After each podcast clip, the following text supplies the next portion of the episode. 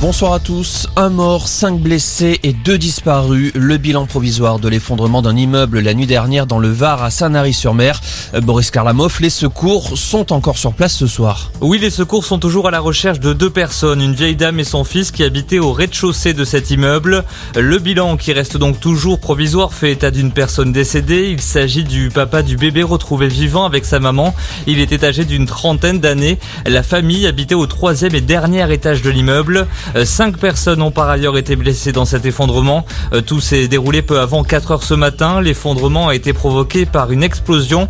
Les autorités s'orientent vers la piste d'une fuite de gaz. Le quartier du port à Sanary-sur-Mer est toujours ce soir à éviter.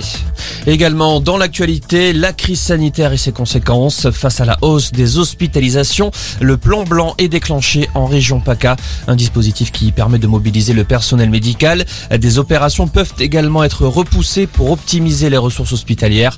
En PACA, le taux d'incidence est supérieur à 420 cas pour 100 000 habitants. Le plan blanc est en place à Lyon et dans le Grand Est.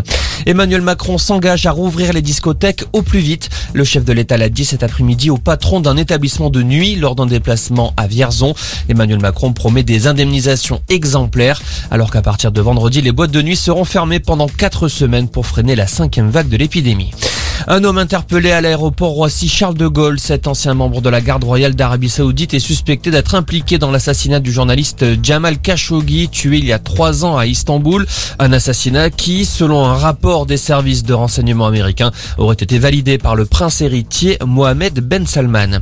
Et puis il y a du handball ce soir avec la suite du mondial féminin. L'équipe de France joue contre le Monténégro pour son troisième match du tournoi. Pour l'instant, nos championnes olympiques ont réalisé un sans faute. Elles sont déjà qualifiées pour le prochain tour. Voilà pour l'essentiel de l'info. Excellente soirée.